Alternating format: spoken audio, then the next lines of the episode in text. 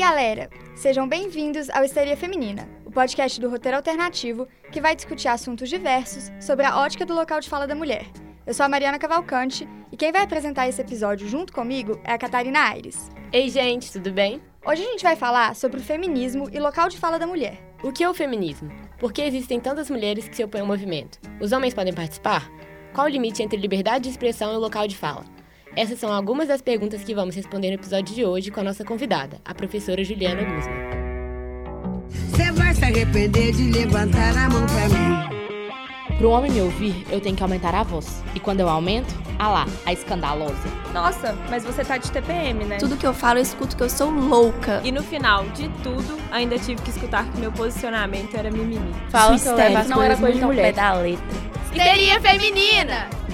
Bom, primeiramente, vamos aos fatos. De acordo com o dicionário Oasis, feminismo é uma teoria que sustenta a igualdade política, social e econômica de ambos os sexos. O mapa da violência de 2015 mostra que o Brasil é o quinto país com o maior número de feminicídios no mundo.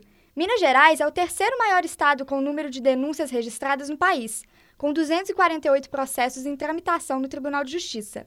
A cada 11 minutos, uma mulher é estuprada no Brasil, e todos os dias ocorrem, em média, 10 estupros coletivos. Dados também mostram que homens ganham aproximadamente 30% a mais que mulheres, mesmo que eles tenham o mesmo nível de instrução, mesmo cargo e mesma idade. Uma nova pesquisa da Datafolha aponta que, em geral, o feminismo é mais bem visto pelos homens do que pelas mulheres. Enquanto 61% dos homens entre 16 e 25 anos disseram apoiar o feminismo, entre as mulheres da mesma faixa de idade, apenas 43% disseram o mesmo. Quando eu escuto isso, eu lembro do filme Antes do Amanhecer, quando a personagem fala que ela acredita que muitas vezes o feminismo é incorporado pelos homens como uma forma de se aproveitar da libertação sexual da mulher. E é isso que a gente quer entender um pouco nesse episódio de hoje, nesse podcast. Por que o feminismo é muitas vezes mais bem visto, mais aceito pelos homens do que para a mulher? Por que é mais difícil para a mulher se dizer feminista? Por que, que ela entra nesse estereótipo? E, enfim, isso é uma coisa que a gente vai discutir no episódio de hoje. E a gente está aqui com a Juliana para nos ajudar nesse assunto, nesse aspecto. Antes de entrar com a nossa convidada, nós saímos nas ruas e fizemos o quadro O Povo Fala. Conversamos com mulheres de diferentes idades e profissões para entender um pouco a visão delas sobre o assunto. Vamos pro povo fala, Mari? Bora! Meu nome é Viviane, eu tenho 18 anos, faço educação física e eu sou feminista e acho que o feminismo ele é igualdade de gênero, não é um melhor que o outro, mas os dois no mesmo patamar. É, meu nome é Beatriz, eu tenho 18 anos e eu faço direito. Eu não sei o- se eu tô apta pra poder falar que eu sou uma feminista, entendeu? Se, eu, se a minha cabeça é, é aberta o suficiente pra eu conseguir falar isso. Eu, claro, defendo direito das mulheres, defender, continuar defendendo, mas eu não sei se eu, eu tenho lugar de fala pra poder falar eu sou uma feminista. Pra mim, feminismo é, é igualdade, tipo, eu lutar pelos meus direitos, saber é, aquilo que eu posso alcançar, os direitos que eu tenho. Eu acho que é isso, é a luta, né? É, meu nome é Natália Oliveira, eu tenho 27 anos e sou consultora técnica. Bom, você se considera feminista? Não. É porque o que, que acontece? Hoje o pessoal levou muito ao pé da letra essa questão de feminismo. Então é todo muito, muito exagerado. Eu entendo que o feminismo é a mulher lutar pelos seus direitos. Nesse ponto eu sou feminista. Mas de chegar, ficar andando pelado na rua, deixar cabelo crescer debaixo da axila, isso eu não concordo. Eu me chamo Marise Mazoc Ribeiro. É, quantos anos e o que faz? Tenho 80. Sou dona de casa. E você se considera feminista? Estou muito por dentro, não. Não sei te dizer. É, eu sou a Maria Clara, eu tenho 18 anos e eu faço psicologia. Bom, o feminismo pra mim, né, é a luta de todas as mulheres pra gente conseguir equidade, né, pra gente conseguir ter nossos direitos respeitados, a nossa luta respeitada. E é isso.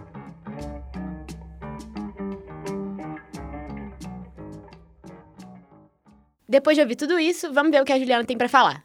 Ei, Juliana, se apresenta aí pra gente. Oi, gente, tudo bom?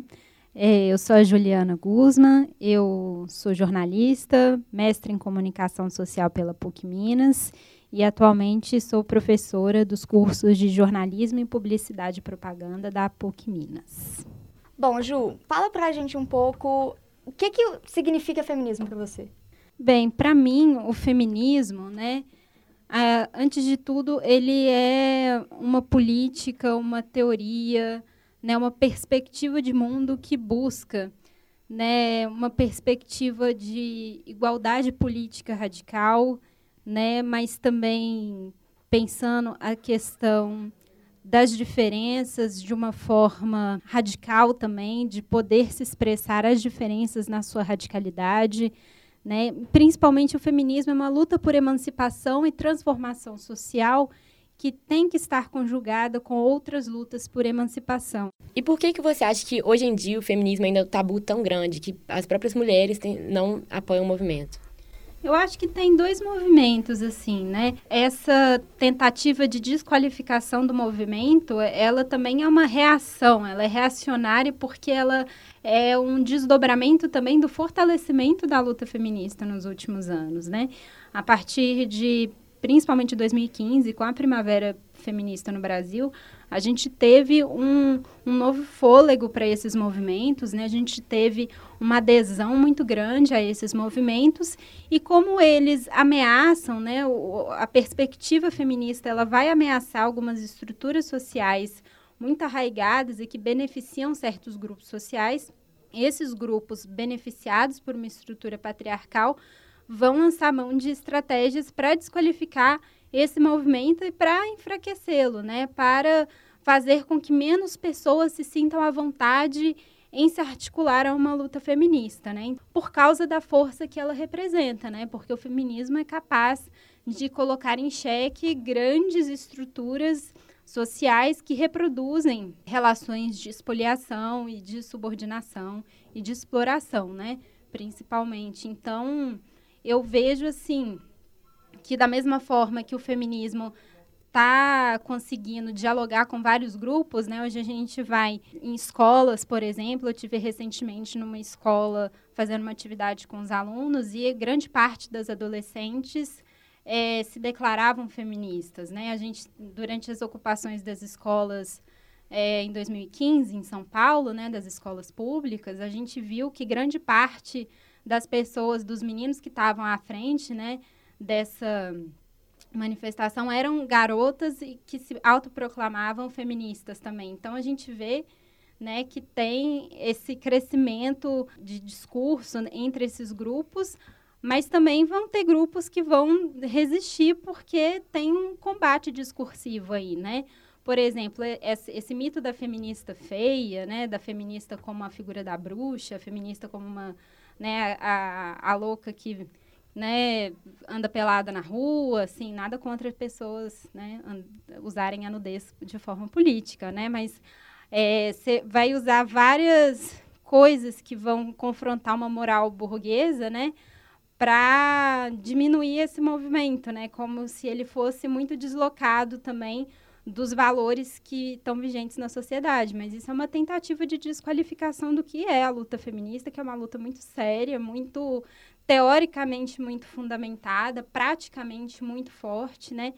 Mas eu acho que por causa dessas coisas tem essa tentativa de diminuição, desvalorização, como a gente pôde ver, por exemplo, durante as últimas eleições presidenciais, né, que teve um, um, grande aparato discursivo tentando diminuir a luta feminista que foi manifestada assim naquela grande mobilização do ele não, né? Uma coisa que eu, eu sinto muito, principalmente mulheres, mas pessoas que não conhecem tanto o feminismo, muitas vezes não se classificam como feministas, apesar de terem no dia a dia atitudes que poderiam ser consideradas como, porque por eles discordarem talvez de uma ou outra feminista ou ideias feministas que eles trombaram pela vida, eles falam, bom, já que eu não concordo com aquela ideia, eu não sou feminista. Aquela pessoa que eu não concordo se declara feminista e eu sou contra ela. E às vezes é importante a gente lembrar que o feminismo, ele tem várias facetas, né? Então eu posso ser uma feminista, assim como Catarina é feminista, e em alguns aspectos, dentro do feminismo, a gente discorda de algumas coisas. Sim. E assim, é importante entender que isso tá tudo bem. Nós duas continuamos sendo feministas e o feminismo ele tem essas diversas vertentes e ideias que às vezes se completam e às vezes se contrapõem. Então, é, quais são essas principais lutas? É, por que, que o feminismo ele está tão necessário hoje? Por que, que ele se, diver, diversifica tanto? É porque no, no feminismo, assim, Primeiro que cada vertente vai ter uma perspectiva diferente de como que a gente deve enfrentar né, as estruturas machistas, patriarcais e sexistas, né? Por exemplo, o feminismo liberal, ele vai apostar numa possível conciliação com a lógica capitalista, né? É, o feminismo liberal acredita que é possível você promover uma ideia de igualdade dentro de uma estrutura social capitalista, né? O feminismo marxista já não acredita nisso, porque percebe-se que as relações patriarcais elas estão intrinsecamente ligadas com explorações de cunho econômico, né, político. Existe uma relação para o feminismo marxista de todas as explorações de raça, classe, gênero, sexualidade, né? Então não tem como você fazer uma luta que é feminista se ela não for, por exemplo, anticapitalista e antirracista, né? E, por exemplo, o feminismo marxista vai apostar também numa perspectiva voltada para a exploração, por exemplo, né? E vendo essa, como essas diferentes formas de exploração se interligam. Já o feminismo radical vai ter outra perspectiva, né? Encarando o gênero como a, a, o tipo de exploração primário, principal, abolindo-se a exploração de gênero, você consegue também né, mobilizar outras formas de superação da exploração. Então, cada um vai ter uma abordagem diferente. Eu não acho isso uma coisa necessariamente negativa, né? Claro que como feminista também, eu vou ter uma abordagem que eu me identifico mais e que eu acredito que seja a abordagem mais. Não gosto da palavra correta, mas é, não sei, eu acho que mais eficaz também, mais potente para a gente superar essas estruturas sociais. Mas, né, mesmo no feminismo liberal, que é um feminismo que vai ter uma ação transformativa um pouco menor, até esse tipo de feminismo a gente vê uma certa resistência de algumas mulheres se identificarem, né? O que representa também uma reflexão dessa tentativa de demonização do feminismo, né? A gente vê muito aquela frase, ah, eu sou feminina e não feminista.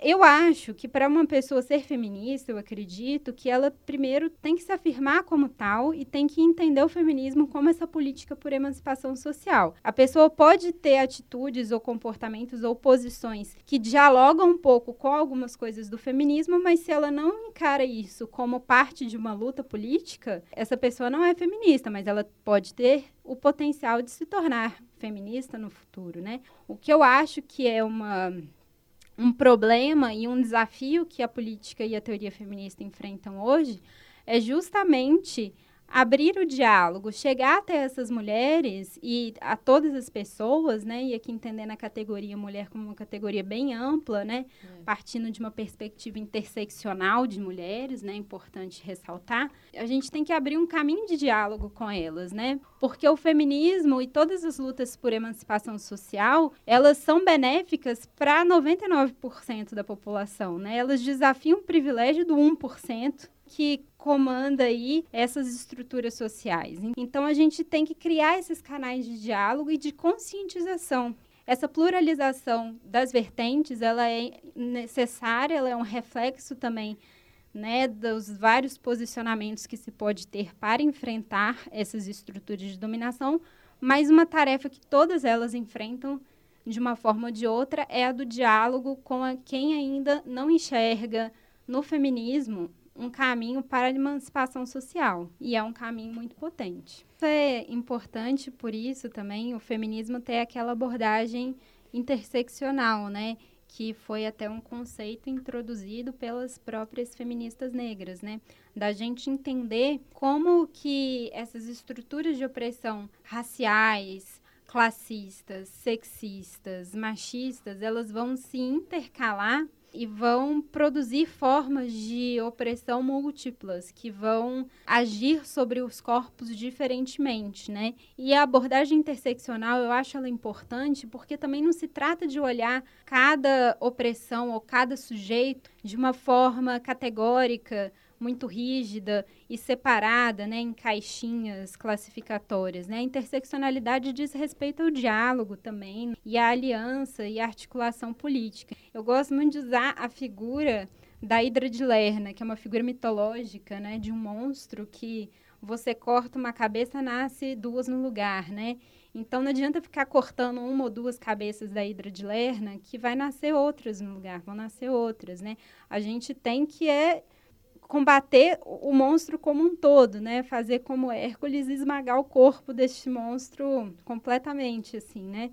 Não adianta lutar com uma cabeça só que a outra vai lá e te morde por trás. Então, é um pouco isso. Todas as lutas têm que estar interligadas e também a dimensão da percepção das formas de opressão. É, boa referência.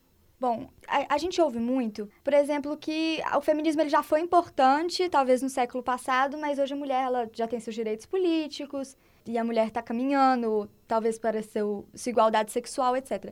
Então, hoje, o que, que você enxerga como principais lutas desse feminismo, ainda mais no Brasil?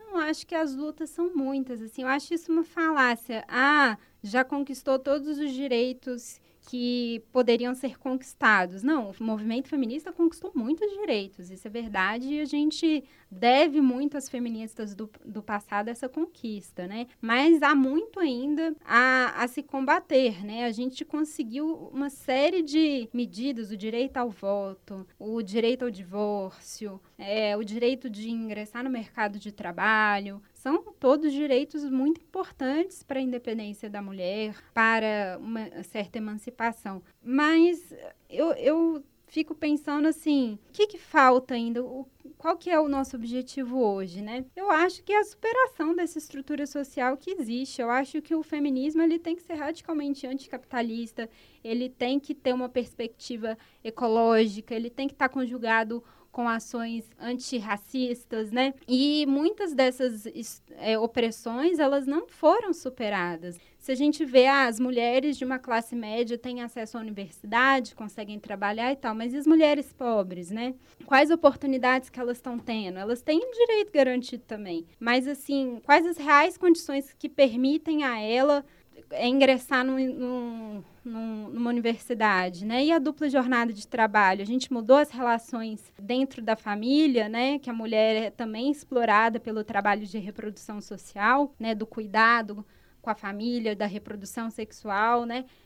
A gente conseguiu superar essas relações de dominação? Acredito que ainda não. Né? A gente conseguiu eh, superar a exploração de mulheres em países subdesenvolvidos que trabalham sei lá, 12, 14 horas por dia até hoje, por exemplo, na indústria têxtil, né, que é onde elas são a maior parte da mão de obra e são extremamente exploradas. Então, assim, as conquistas que a gente teve foram importantes, mas elas ainda não conseguiram alcançar todas as mulheres, precisamente porque a gente precisa estar conjugada com essas outras experiências, né? A mulher negra, né, ela ainda sofre objetificação, uma hipersexualização, né? Elas têm a mesma oportunidade que uma mulher branca? Ainda não tem. Então, um feminismo não pode se contentar também com o empoderamento de algumas. A gente tem que buscar a superação das estruturas opressivas para que todas as mulheres possam se expressar e viver na radicalidade do seu ser.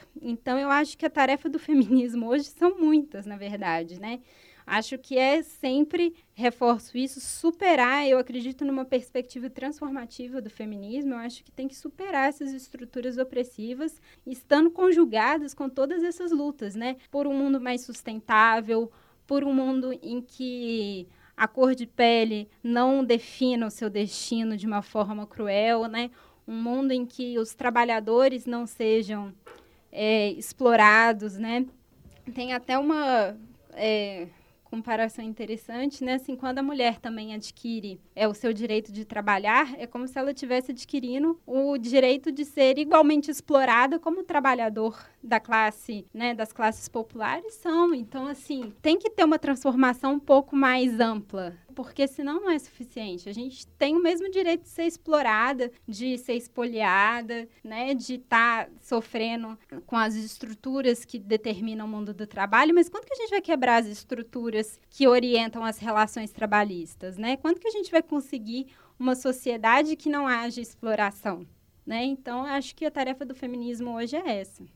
É, e sobre o famoso local de fala. O que é o local de fala para a mulher e por que ele é tão importante?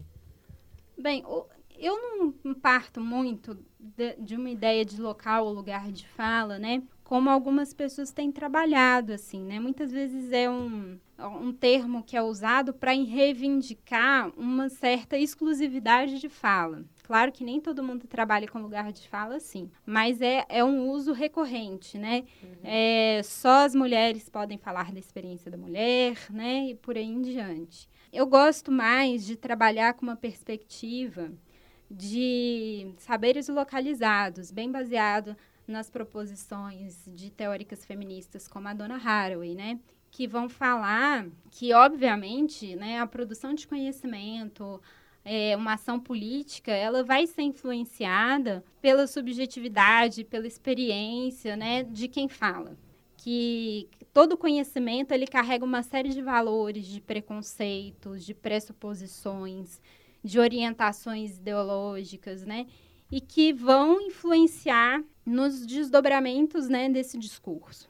E isso não é uma coisa ruim o, o, pensamento feminista vai falar, a gente tem que é mostrar quais são esses valores que estão guiando a nossa produção de conhecimento. A gente tem que explicitar de onde que a gente está falando. A gente tem que explicitar, nesse sentido, o nosso lugar de fala, a nossa posicionalidade. Isso quer dizer que não possam existir outras posicionalidades? Não. Todas as vozes têm que falar.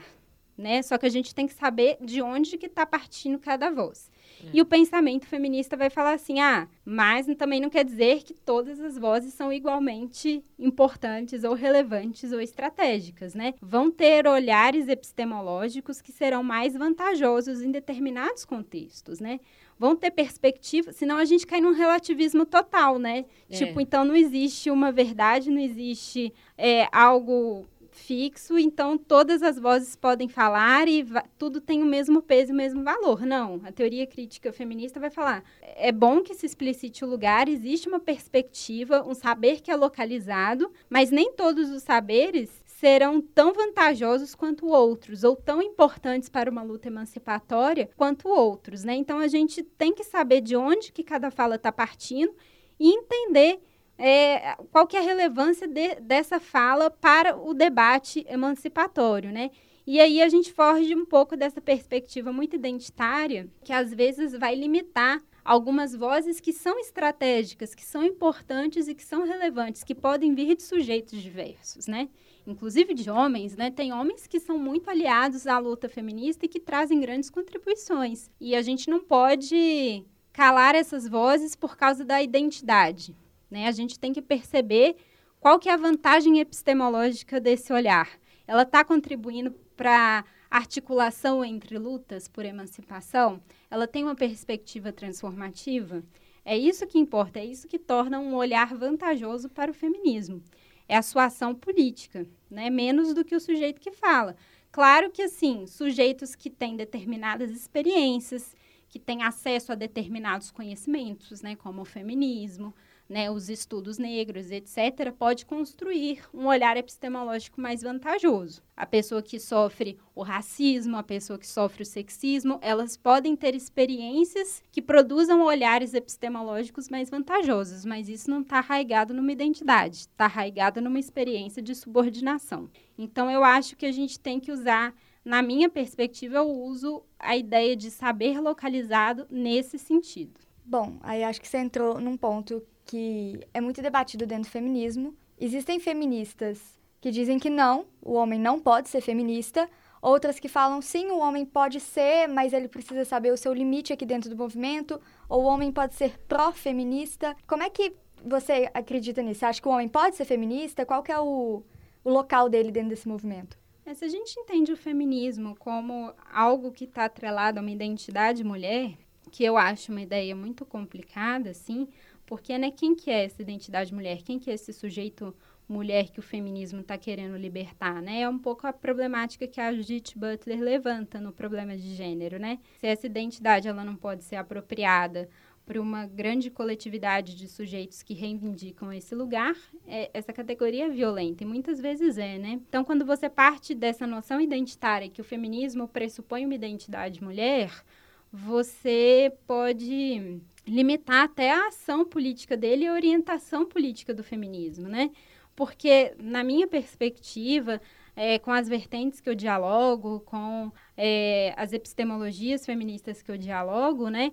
A luta feminista é uma luta anti-opressão, anti-estruturas opressivas, anti-estruturas de exploração. Então, todos os sujeitos que estão implicados nessas relações, eles podem, devem estar alinhados a essa luta, né? Então, na minha perspectiva, homens devem estar articulados ao feminismo. Eles devem estar articulados a essas discussões, porque eles fazem parte das estruturas de opressão. E eu gosto de pensar o feminismo também, né? Não só nessa perspectiva da mulher, mas na perspectiva das relações de gênero. Porque aí a gente consegue implicar muito mais atores sociais também, apesar da categoria mulher ser muito importante para a gente acionar algumas estratégias políticas, eu acho que a gente pensar em relações de gênero também permite a gente ver como que essa estrutura patriarcal atua na conformação de todos os papéis de gênero, né? Porque os homens também estão implicados nela e quando eles não cumprem seu papel de gênero designado por essa estrutura normativa, eles também serão penalizados. Né? E o feminismo pode dizer respeito a isso também. Então, acho que eles devem estar implicados, tanto quando eles são agentes de opressão, né? repensar o lugar da masculinidade, da masculinidade tóxica, né? tanto quanto ele, quando eles são sujeitos de algumas opressões também, porque os homens que não cumprem o papel da virilidade, dessa masculinidade heteronormativa, eles serão punidos, eles serão violentados também, né? O feminismo tem que ter esse olhar um pouco mais amplo. Então, né, eu acho que o homem tem sim que todos os sujeitos, né, homens, mulheres e pessoas que não se identificam nem como homens e nem como mulheres, têm que pensar as questões que são levantadas pelo feminismo. É, então, assim como a Juliana falou, a gente já sabe que o machismo fere também os homens, a masculinidade tóxica também é um a masculinidade tóxica é um problema e fica a dica para quem quiser, eu vi esses dias no Netflix um documentário chama The Mask You Live In, que é a máscara em que você vive. É um documentário americano, aquele estilão, tem uma pessoa falando com fundo branco no fundo e aquela coisa bem de doc americano mesmo, mas eu achei bacana que trata isso, trata a masculinidade tóxica com jovens de ensino médio que estão naquele padrão mesmo de não é nem a pessoa espiritualizada que falou, ai, me libertei desse, de, desse estigma, não. Eu, mostra mesmo as pessoas identificando como isso afeta. Então, quem quiser assistir, tá lá no Netflix. É, e também, algo que eu sempre pensei como feminista é que todo ato comunicacional, toda vez que a gente vai se comunicar com alguém, a gente precisa pensar como que a gente vai falar com essa pessoa e como que a gente vai fazer essa pessoa nos ouvir. E o feminismo, ele tem muito disso, da gente ter que dialogar com a sociedade. E dentro da sociedade, claro, com os homens, porque eles estão aí nesse processo de opressão com a mulher. Então, os homens, eles precisam entender o feminismo, eles precisam ouvir o que os feministas têm a dizer, até para poder quebrar com essa ideia do patriarcado. Então, é. é muito importante a gente poder pensar como que a gente vai conversar com esses homens, fazer com que eles nos entendam. E por isso é muito importante acolher eles no movimento. Sim. Então, vem cá, vem conversar com a gente. Vamos ouvir todos os lados, porque é uma sociedade. Tá todo mundo aqui. A gente precisa é. resolver esse problema juntos. É algo que eu, pelo menos, sempre pensei como feminista. E aí a gente entra em um outro aspecto dentro do feminismo, que é essa ideia da mulher empoderada. É até um aspecto que foi muito comprado pela, pelo capitalismo, pela publicidade. A gente vê o tempo todo essas propagandas que falam, ah, vamos empoderar a mulher, é, etc. E aí, o, como você enxerga esse empoderamento feminino e como ele está sendo feito hoje pelas feministas, pelas empresas, pela publicidade. Bem, essa ideia de empoderamento, assim, é um conceito que ele é trabalhado também por algumas teóricas feministas, mas é uma ideia que, particularmente na perspectiva feminista que eu tenho trabalhado, não é uma ideia que está uh, muito alinhada com as estratégias que né, as autoras com as quais eu dialogo apostam muito, né? Porque a ideia de empoderamento, se a gente for parar para pensar, empoderar em que estrutura? É dar poder para agir como, né? Então, a gente tem um, uma certa, um certo fortalecimento de um feminismo mais liberal, um feminismo corporativo, né?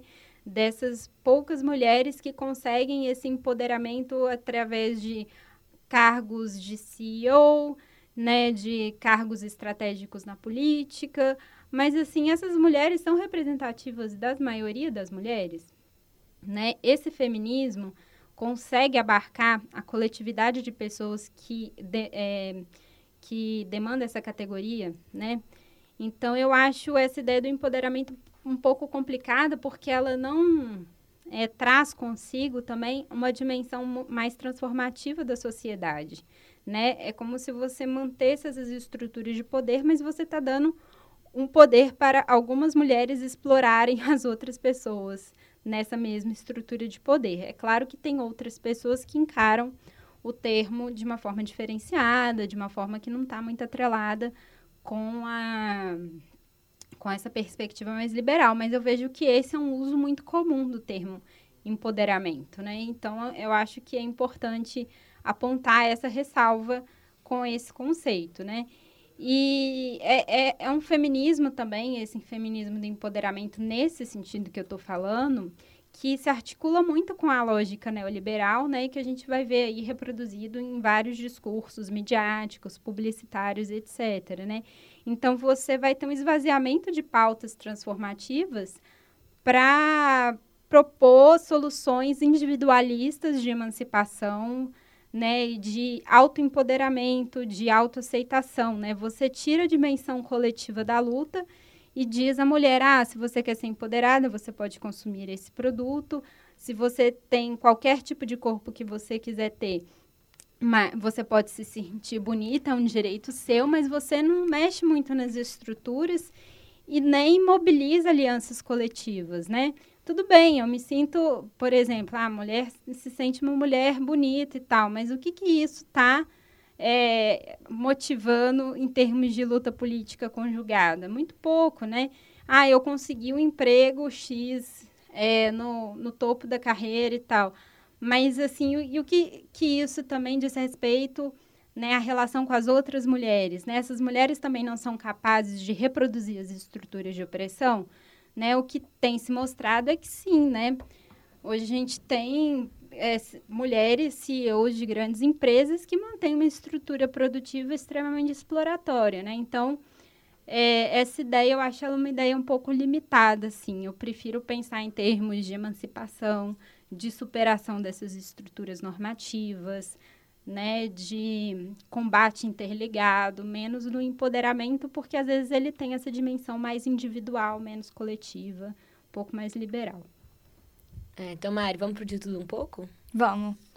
Bom, então, para finalizar aí o, o podcast, o debate, a gente tem algumas perguntas e aí a gente vai meio Marília Gabriela. Tá bom. Cinco perguntas rápidas. Eita. Bom, vamos lá. Qual que é o seu livro preferido? Ah, mas essa pergunta é muito difícil. Um só? ah, o que está sendo meu livro preferido hoje é a autobiografia da Angela Davis, que é uma leitura que está em andamento, que é muito inspiradora, fala da experiência da Angela Davis na militância, na academia, articulando a luta das mulheres com a luta antirracista e principalmente com a luta anticapitalista, né? Angela Davis é comunista, né? E essa dimensão da, da ação política dela é apagada, eu acho importante sempre ressaltar né, essa característica dela. É um livro fantástico, mas eu também citaria O Homem que Amava os Cachorros, de romance. E teórico também, um que me marcou muito foi o Testo Junk, do Paul Beatriz Preciado. Boa dica aí pro pessoal. E um medo? Nossa, um medo? Ah, não sei, eu não penso muito no medo. Não tenho um medo específico. Talvez perder as pessoas que eu amo, mas é um medo muito pessoal. Um, me um medo mais coletivo é da gente não conseguir superar algumas, alguns desmontes desse momento neoliberal que a gente está vivendo, assim, mas isso também nos enche de coragem, então dá uma equilibrada. Bonito. E indica pra gente uma banda que você acha incrível. Uma banda? Ou um cantor, cantora. Olha, assim, de banda, eu sou uma pessoa antiga, assim, então eu gosto muito do Gênesis, que é uma banda de rock progressivo dos anos 70. Eu tenho um grande carinho por essa banda, então fica uma dica aí meio anacrônica. uma frase. Uma frase. Gente, vocês fazem perguntas difíceis. é o nosso objetivo. eu não sei, tem umas frases meio compridas, assim, que eu não sei de cor. Para uma frase, não é tipo uma frase que necessariamente a frase que inspira a minha vida e tal, mas é que veio na cabeça para pensar também essa artificialidade, às vezes, né, das construções de gênero na nossa sociedade, como elas podem ser superadas, né? Que é quando a Butler fala em problemas de gênero, o gay está para o heterossexual não como uma cópia está para o original, mas como uma cópia está para uma cópia. E vamos lá, para terminar aí, já que a gente está falando de feminismo, uma mulher que você admira. Ai, são tantas. Minha mãe, minhas irmãs, Laura e Yolanda. A minha avó, Maria de Lourdes, também, que criou três filhos sozinhos e é uma mulher à frente do seu tempo. Conseguia um trabalho quando não era como uma mulher no tempo dela trabalhar. Então, são quatro mulheres que eu admiro muito, assim, e que me inspiram. Num nível teórico, assim, eu acho que Judith Butler e Angela Davis são duas teóricas que eu admiro muito e me inspiro muito também na luta delas. E também no nível, assim, vamos dizer, político do Brasil, uma mulher que eu admiro pela garra e pelo que passou Dilma Rousseff, admiro muito pelo que ela conseguiu superar. E aqui também eu tenho várias inspirações cotidianas aqui na PUC, entre alunas, né? Professores que foram mestres, né? Então, assim, tenho várias inspirações de várias mulheres, graças a Deus, o tempo todo. É bom. É bom ter, estar rodeado de gente que te inspira. Bom, é, a gente vai terminando por aqui. Juliana, muito obrigada por se disponibilizar estar aqui com a gente. Obrigada, Ju. Obrigada a vocês, meninas. Foi ótimo.